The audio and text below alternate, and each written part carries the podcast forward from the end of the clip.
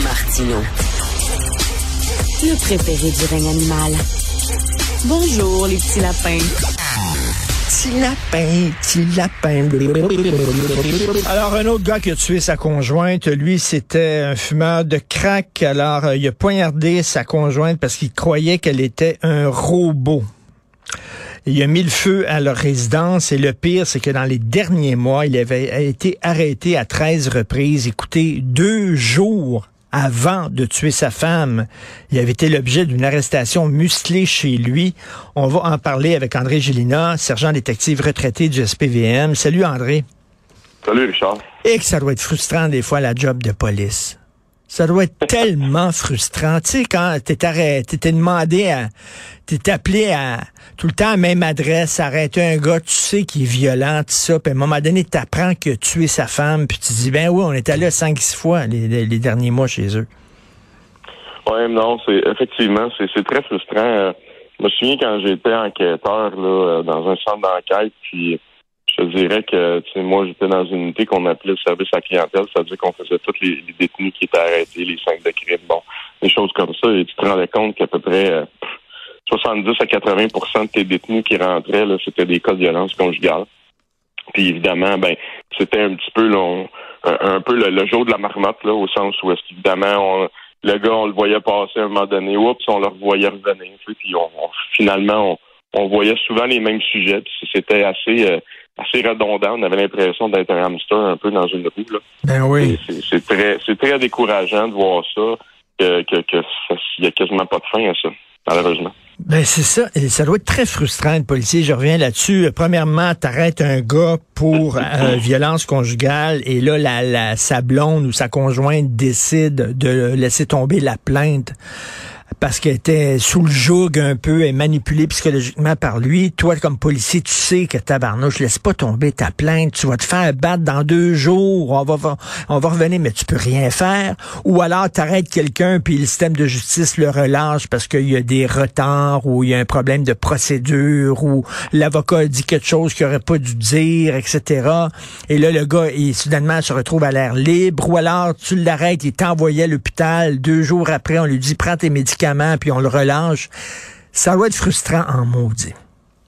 Ouais, ben oui, c'est sûr, parce que euh, des fois, tu as l'impression de ne pas être capable de pouvoir faire la différence, tu sais. Puis tu sais, en, matière de violence conjugale, depuis des années et des années, il y a un arrêté ministériel qui nous oblige à porter plainte. Bon. Même si la victime veut pas porter plainte, nous, on le fait en son nom. Ah oui. Et le procureur de la couronne, ultimement, va décider. Par exemple, le cas que tu mentionnais, la dame qui dit non, non, je veux pas porter plainte, je veux pas porter plainte. Nous, la police, on le fait quand même. Ah oui. Ça va monter au procureur de la couronne. Et le procureur de la couronne, à ce moment-là, va décider. C'est sûr et certain que si il n'y a pas beaucoup de témoins et que le seul témoin, dans le fond, euh, veut pas collaborer, c'est-à-dire la victime, ben oui, ça va arriver des fois que la cause va tomber ou que même des fois, ils vont aller jusque devant le juge, puis la personne va venir témoigner puis va dire non, non, il s'est rien produit. Moi, j'ai déjà intervenu comme patrouilleur à l'époque, un, gars qui avait essayé d'étrangler sa blonde et la violer avec ses manches à balai.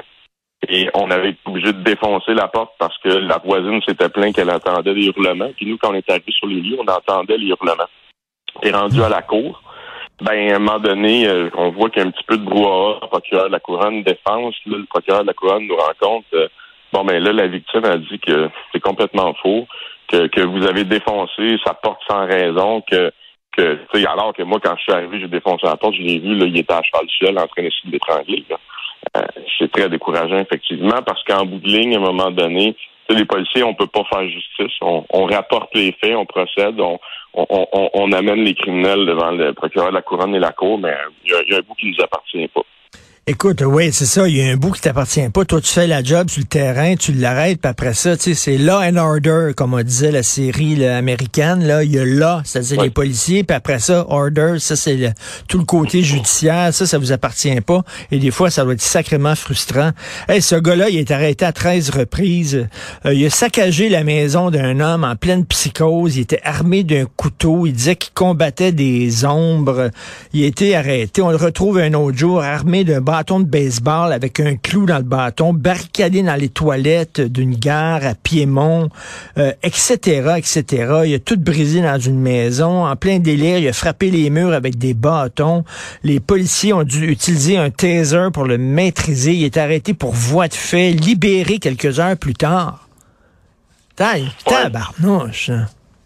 C'est sûr qu'il y, a certainement des, détails qui nous échappent là, parce que bon, il y a beaucoup d'événements là-dessus, mais c'est sûr que je me questionne, moi, ça se fait que ce gars-là n'a pas été euh, dûment accusé au criminel pour certains actes et qu'il n'a pas été détenu. C'est sûr et certain. Euh, mais en même temps, tu sais, les policiers, puis au même titre, la les procureurs de la couronne font avec les lois qu'on qu'on nous vote là. Tu sais, euh, le législateur, s'il nous donne pas les moyens d'intervention. Tu regarde le projet de loi C-75 là, qui est contesté par euh, autant les policiers que certains partis politiques, ben, ce que ça fait, c'est que ça nous oblige pratiquement à remettre en liberté des gens qu'on arrête même des fois avec des armes à feu.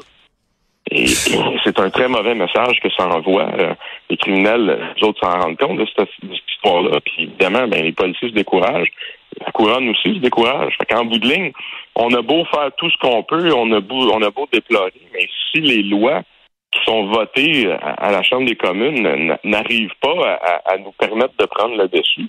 Ben, c'est pas surprenant qu'il y ait des événements comme ça ben, qui, qui, qui, qui, arrivent. Puis là, on voit des criminels là, qui, grâce à cette loi-là que tu, dont tu parlais tantôt, il y a des criminels qui peuvent purger leur peine à la maison, bien tranquille, plutôt qu'aller en prison. Euh, gracieuseté de Justin Trudeau.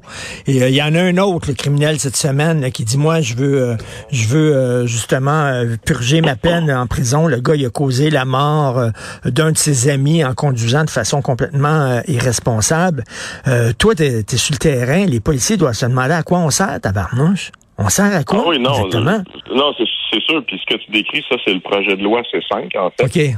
Puis qui a aboli des peines minimales obligatoires pour un paquet d'infractions en matière d'armes à feu, mais aussi qui permet la détention à domicile, ce qu'on appelle un peu la, prison Netflix, là, puis la prison du SPA. Là.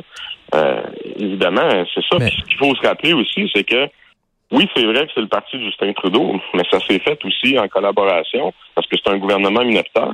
Ça s'est fait en collaboration avec les deux autres partis qui, généralement, en matière de justice, votent avec les libéraux. Tu sais, le hmm. NPD puis le Bloc. Hmm. Ça n'a pas passé tout seul, cette histoire-là. Et euh, André, la loi 75 dont tu parlais, c'est quoi, ça? Ben ça, c'est une, un, c'est, une loi qui, permet, en fait, qui favorise la remise en liberté euh, et la, détention dans des cas exceptionnels là, pour euh, lorsqu'on arrête quelqu'un. Mais ben, encore une fois, les policiers de terrain nous, nous en parlent. Euh, ce qu'ils nous disent, écoute, ça n'a pas de bon sens, t'arrêtes quelqu'un avec une arme à feu. Puis le premier réflexe que tu dois avoir, pratiquement, c'est de le remettre en liberté. C'est quoi le message que ça envoie au criminel? Le gars se fait ramasser avec un gars, dans bon français. Ou se fait ramasser avec un paquet d'autres infractions. Puis OK, ben tiens, on va te donner une promesse de comparaître. Tu, te présenteras à court à telle date. Puis là, lui, dans le fond, il n'en croit même pas ses yeux. Thomas, il dit, écoute, il sait, il sait pourquoi il a été arrêté. Puis pas longtemps après, on a en fait le, vieux cliché qu'on n'a même pas fini nos rapports, puis qui est déjà en liberté, puis il n'a même pas fait, euh, même pas été au centre de détention, rien. C'est assez particulier, ça. c'est incroyable, ça. Et euh, on voit de plus en plus, il y a des problèmes de santé mentale. On le voit dans la rue. Là. Et euh, moi, écoute, moi, je connais un gars, là, un de mes amis, euh, son frère faisait des psychoses, puis il savait que son frère pouvait être dangereux, soit suicider, soit tuer quelqu'un. il a essayé de le faire interner contre son gré. C'est quasiment impossible. C'est extrêmement difficile parce qu'on lui disait, ben, est-ce qu'il a été violent avec quelqu'un? Ben, il dit non, mais justement, je veux pas qu'il soit violent avec quelqu'un. Il faut, il faut le mettre dans un hôpital avant qu'il pète les plombs, il dit on peut rien faire. Nous autres, on va intervenir euh, quand il va péter les plombs, mais là, il dit oui, mais il va être trop tard. Il va avoir tué quelqu'un. Ça, c'est tout le problème. il y a deux, deux problèmes à ce niveau-là. Il y a un, l'imposition de, forcer des gens à se faire traiter, OK? Puis il y a aussi tout ce qui s'appelle le suivi là-dedans. Parce que, un, si tu peux pas forcer quelqu'un à se faire traiter, ben évidemment, on tourne en rond. Puis après ça, si cette personne-là accepte de se faire traiter, et par la suite, il y a des, étapes à suivre, il y a de la médication, des choses comme ça. Puis si on ne peut pas s'assurer que le suivi est fait, puis que les, médications ou les traitements sont bel et bien pris et réussis, ben, encore une fois, on, se ramasse devant une situation que tout d'un coup, boum, il arrive un drame, et là on se rend compte, oh mon Dieu, il suivait pas ses traitements, il suivait pas sa médication, mais c'est parce que si on avait pu s'assurer du fait que ces gens-là étaient suivis de façon correcte et de façon diligente, on n'en serait peut-être pas arrivé au drame. C'est la même chose avec des gens qui sont libérés, euh, exemple en attente de procès des conditions, ou des gens qui sont en libération conditionnelle.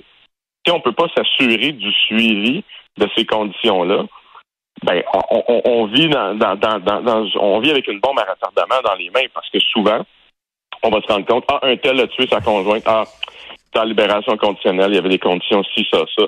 Ah il les a pas respectées. Mais oui mais on n'aurait pas pu intervenir en amont s'assurer d'avoir un ben suivi sur des délinquants au risque justement pour empêcher des drames et plutôt intervenir lorsqu'il y a des bris. Mais c'est parce que notre système il tient un peu de façon virtuelle. C'est que les gens s'engagent à respecter des conditions. Ça, sur papier, c'est fantastique parce que ça marche. Mais dans la réalité, est-ce qu'il y a des, unités de policiers, est-ce qu'il y a des unités spécialisées qui vont suivre ces gens-là et dire bon ben monsieur un tel n'a pas le droit d'être à tel endroit, on va vérifier s'il l'est pas. Si est-ce qu'il doit il doit suivre telle telle condition? Ben c'est ça le, le bas blesse à ce niveau-là dans notre système, je te dirais. Écoute, après ça, on se demande pourquoi il y a une pénurie de main-d'œuvre comme policier. André, là, tu sais, euh, les allégations de racisme dès qu'un policier arrête une personne qui est racisée, tu te retrouves devant le comité de déontologie, tu te fais filmer, euh, t'as pas l'appui euh, de la mairesse Plante, là, je parle de Montréal, euh, t'arrêtes des gens qui se retrouvent en liberté à cause de plein de problèmes puis de procédures, puis tu sais, à un moment donné, là, c'est-tu le fun? D'être policier? les gens vont dire, je vais faire un autre job. Ben, ça provoque le désengagement. Ça provoque un problème de rétention des policiers qui sont actifs. Puis ça provoque aussi un problème de recrutement. Ça, c'est clair. Tu, tu, l'as très bien décrit. C'est, c'est ce que ça donne. Puis en même temps, ben, on l'a vu avec le, le, le, comédien qui, a une, qui avait une, une, mascotte ou une marionnette noire, bon, qui s'est fait oui. à peu près tous les mots par un certain groupuscule qu'on nommera pas pour pas leur faire de publicité. Mais ces gens-là, aussi sont toujours après la police parce qu'ils veulent développer un, réflexe systématique de racisme et de profilage racial à toutes les fois que les policiers interviennent avec des gens qui sont de certaines communautés et qui, de surcroît, des fois, peuvent avoir une utilisation de la force. Ces gens-là veulent développer ce réflexe-là automatique avant même de connaître les faits. Malheureusement, comme tu l'as décrit, il y a certains politiciens qui embarquent là-dedans euh, qui, eux, vont faire ça pour nourrir un petit peu leur, base militante, leur base hmm. électorale. Mais ça a des catastrophes incroyables parce que, justement, les policiers, à un moment donné, comme n'importe quel être humain, si tu te rends compte que tu peux pas faire la différence dans ton milieu de travail, si tu n'es pas appuyé, si tu es constamment blâmé, ben, c'est sûr et certain que le réflexe est assez simple. C'est de dire, regarde, je vais faire le minimum, puis je veux m'assurer de garder ma réputation, de garder ma job, de retourner chez moi en santé. En tout cas, André, il y a beaucoup de gens qui sont perplexes aujourd'hui. Euh, une femme qui a fait l'objet d'un signalement de la DPJ comme quoi elle était dangereuse, qui a tué sa fille parce qu'elle avait encore la garde partagée. Un gars qui est arrêté à 13 reprises, tabarnouche, qui était violent, puis qu'il était libre comme l'air, puis qu'il a pu tuer sa conjointe. On regarde ça, puis on dit, hey, on est-tu protégé adéquatement, nous autres? Est-ce qu'on protège les jeunes puis les femmes comme du monde? C'est une excellente question parce qu'en fin de compte, ce qu'on se rend compte, c'est que n'importe qui est vulnérable. En fait, euh, tout le monde, tout le monde peut être à un moment donné la victime de quelqu'un comme ça dans son entourage qui, pour une raison X, Y, Z, se met à déraper, soit par une consommation de stupéfiants, soit par des problèmes de santé mentale. Puis des fois, bon, mais la santé mentale est, est, engendrée par une consommation de stupéfiants. Tu sais, si la poule qui vient en, premier, on le sait plus trop. Euh, évidemment, la santé mentale, c'est une très grande voisine de la criminalité. Puis souvent, le dénominateur commun dans tout ça aussi, tu l'as dit, c'est la consommation de drogue, la consommation ben de stupéfiants, qui fait en sorte que ben tout va déraper dans des proportions incroyables. Puis à quelque part, ben tu as des groupes criminels organisés qui eux se font un devoir, un plaisir de fournir ces stupéfiants-là aux gens mm. qui amènent une destruction du tissu social. Mais on a été, on a été, pendant trop longtemps, on a été complaisant pour la drogue. On trouvait ça cool des, ah. des rockers qui prenaient de la drogue. Puis tu regardes Pierre Palmade là, en France, là, tu sais, le gars était sans coke. Ah, il, il, prend de la coke, il est-tu cool, il est-tu drôle? Non, c'est pas drôle pas en tout. C'est pas drôle pas en tout quelqu'un qui est toxicomane. Ah non, mais tu sais, ce que tu décris, c'est le fameux, euh, la fameuse expression, tu sais, sex, drug and rock and roll. Ouais, c'est ça. Il euh, y, a des gens qui valorisent ça en disant, ah, c'est un mode de vie. Puis tu sais, en bout de ligne, ces rockers-là, comme tu dis, ben, ils ont quand même bien réussi, ils sont multimillionnaires, puis ils s'en sont sortis. Exactement. Bon, ben, tu sais, ça, c'est des exceptions, puis je veux dire, on, on peut pas baser on peut pas baser des règles générales sur des exceptions comme ça. la, drogue occasionne beaucoup, beaucoup de problématiques, puis ça fait beaucoup de victimes collatérales, parce que là, dans deux cas que tu décris, on a deux personnes qui, eux, avaient des problèmes de drogue, mais ça a débordé sur les enfants, les conjoints, parce qu'il y a une conjointe qui a été tuée, il y a un enfant qui a été tué. Mais imagine toute la victimisation secondaire qui se fait dans l'entourage, des gens qui se disent j'aurais-tu pu faire quelque chose, j'ai-tu mm. vu quelque chose, je me suis-tu mêlé de mes affaires, en guillemets, au sens négatif, que j'ai vu des choses, puis je me suis dit que ça me regardait pas? Écoute, c'est l'onde de choc est terrible, mais encore une fois, ces groupes criminels-là qui existent, ils existent mm. pourquoi? Ben, parce que la société les fait vivre. Exactement. La société, achète leurs produits. Exactement.